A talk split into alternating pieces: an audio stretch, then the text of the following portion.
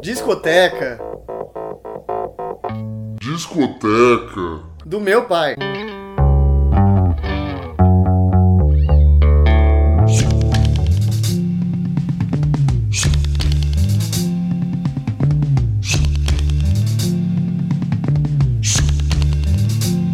Uhul, começando a discoteca do meu pai, episódio 26. Eu sou a Júlia Padovan e guio você por essa discoteca maluca.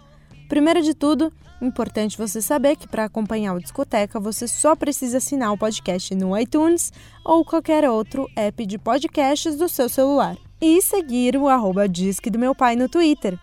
O álbum de hoje é Abbey Road dos Beatles.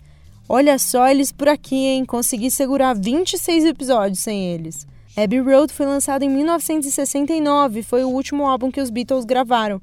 Mas não foi o último lançamento, porque ainda que eles tenham lançado o álbum Let It Be em 1970, as gravações foram realizadas antes de Abbey Road. A faixa que a gente está ouvindo agora é a faixa que abre o álbum, Come Together.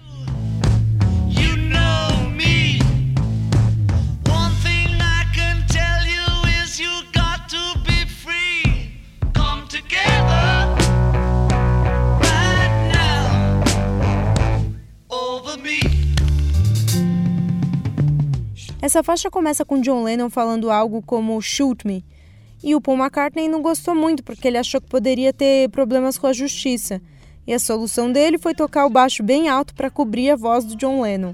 Essa música o John Lennon escreveu a pedido do Timothy Leary, que estava concorrendo a governador da Califórnia e tinha como tema da campanha a frase Let's Get It Together. Essa faixa causou polêmica e foi levada à justiça porque ela tem partes bem parecidas com a música You Can Catch Me do Chuck Berry. O John Lennon inclusive copiou um verso inteiro da música do Chuck Berry. A ação na justiça acabou em um acordo. Durante as gravações, a banda estava vivendo um período bem conturbado, ligado com conflitos de ego. E o clima estava pesado, eles estavam decidindo quem ia ser o advogado da banda, depois que o então advogado da banda, Brian Epstein, faleceu. Aí o que rolou foi que todo mundo sugeriu o Alan Klein que era promotor dos Rolling Stones, mas o Paul não concordou em pagar 15% dos impostos para o cara. E tudo isso permeou o álbum e as composições, que em alguns momentos parecem ser indiretas de um para o outro. Mas a intenção inicial do álbum era boa, eles queriam gravar como nos velhos tempos. E apesar de algumas composições terem sido feitas individualmente, a maioria foi mesmo composta com colaboração de todos os membros juntos no estúdio. O nome do álbum vem do estúdio que eles gravaram em Londres, o famoso estúdio pelo qual passaram vários artistas e turistas que tentam reproduzir a capa do álbum na faixa de pedestre em frente ao estúdio. Confesso que eu já fiz isso e olha, não é fácil, porque ali não tem sinal, então a galera vai metendo louco mesmo. O álbum foi considerado por muitos críticos como o melhor da banda. Eu gosto muito desse álbum, sem dúvida tá na lista dos meus favoritos. E é mais uma criação que surgiu em um ambiente hostil e bem complicado. Isso costuma acontecer com muitas bandas, como a gente viu aqui no Discoteca na edição sobre Rumors do Fleetwood Mac.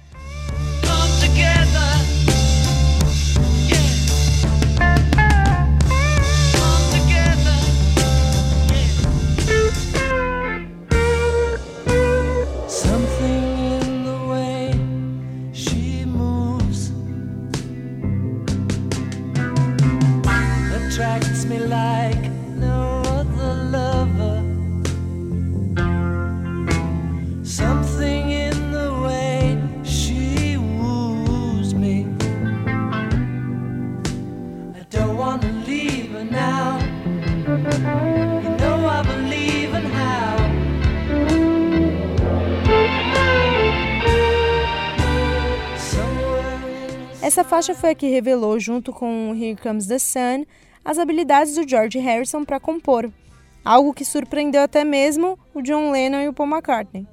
A composição foi feita para sua então esposa Patty Boyd, que aliás fazia muito sucesso com os músicos. E aliás, a música Leila do Eric Clapton foi uma das músicas mais famosas escritas para ela. Ela conheceu George durante as gravações do filme Hard Day's Night e se tornou a musa de uma música muito boa, que é essa que a gente está ouvindo agora, e que é uma das músicas mais interpretadas de todos os tempos. Existe até uma lista com as 10 músicas escritas para Perry Boyd, que eu vou deixar o link para vocês na descrição. O álbum teve também composição do Ringo, que foi a segunda dele na carreira da banda, junto com Don't Pass Me By do White Album. Mas eu vou poupá-los. Tem muita gente que gosta de Octopus Garden, mas tem louco pra tudo. E não é como se o Paul tivesse saído ileso também não. Vamos combinar que Maxwell Silverhammer não é das composições mais geniais da carreira do Paul. Como eu já falei no segundo episódio do Discoteca sobre Ben on the Run the Wings, o Paul McCartney é meu Beatle favorito e eu não poderia deixar de tocar aqui a sequência de faixas que formam um medley no álbum. Talvez seja uma escolha parcial, mas a verdade é que eu também acho que retrata exatamente o que a banda vivia naquele momento. O medley começa com Golden Slumbers, que tem a tentativa do Paul de atingir pontos altos com a voz para dar um clima mais épico.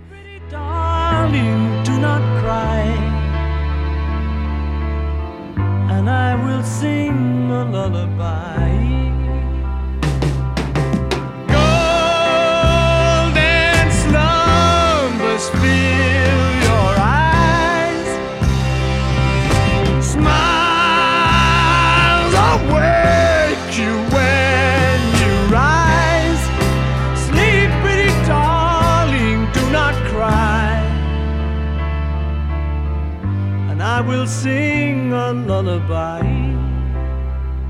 E logo depois entra Carry That Weight, onde ele resgata a história do advogado que já tinha sido abordada em Never Give Me Your Money e que preserva essa construção em relação entre as faixas que faz esse álbum ser tão especial.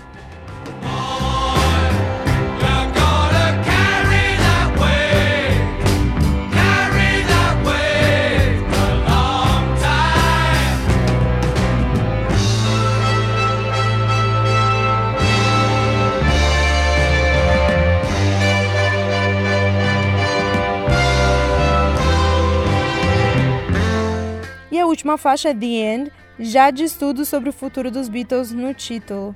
Aquele era o fim e eles encerraram no melhor estilo possível. É isso aí, pessoal. Eu fico por aqui. Um beijo. Falou!